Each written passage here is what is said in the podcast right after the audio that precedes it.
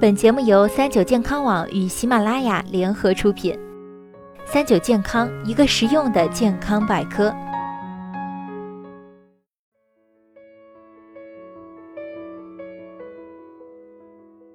嗨，大家好，欢迎收听今天的健康养生小讲堂，我是主播探探。每个人都会出汗，尤其是在这种高温的天气里，稍微一动呢就汗流浃背。不过有些部位啊出汗是不正常的，有些时间出汗呢也是不健康的。比如夜间盗汗就是身体出了问题的表现。今天啊，探探就来讲讲那些不正常的出汗。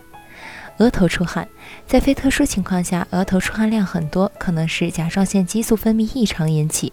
我们可以观察一下自己是否经常感到口渴、不想吃饭，长期如此就需要到医院检查一下。如果伴随着四肢无力、舌苔厚而黄腻、睡眠不佳的话，预示着身体气虚。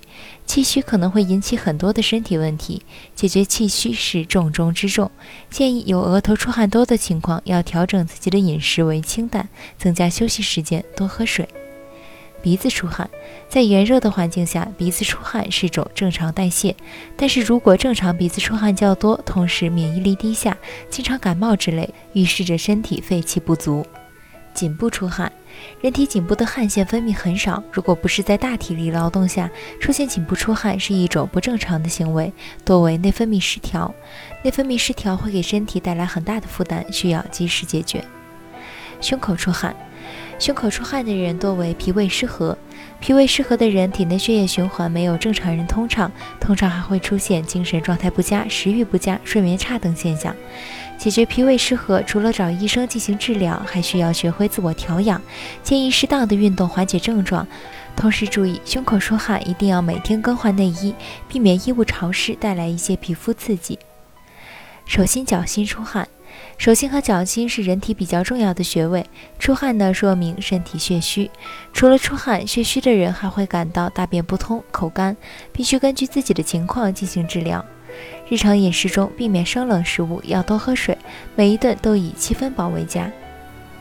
腋下出汗，有些人腋下味道比较重，跟腋下出汗多有较大的关系。由于腋下分布的汗腺比较多，一出汗是比较正常的。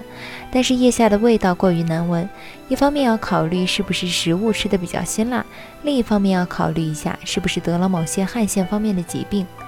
下面介绍几个对付腋下出汗的小妙招。使用香体露，香体露中的铝盐、酒精、硫酸铝铵和香精对抑制汗臭均有效果。酒精可起到杀菌效果，硫酸铝铵能够抑制细菌的生长，香精可以有效掩盖难闻的气味。剔除腋毛，清理了腋下的小树林，就大大减少了细菌繁殖的温床。避免大量吃肉。肉类食物容易产生蛋白质与油脂的分解物，被细菌侵蚀后会产生难闻的气味。人吃了带有油分的食物，部分油就跟着血液全身走，并会随汗腺连接的油脂腺排出体外。如果人身体油分泌太多，就会让细菌分解形成体臭，所以油腻的食物宜少食。好了，今天的节目到这里就要和大家说再见了，我是主播探探，我们下期再见吧。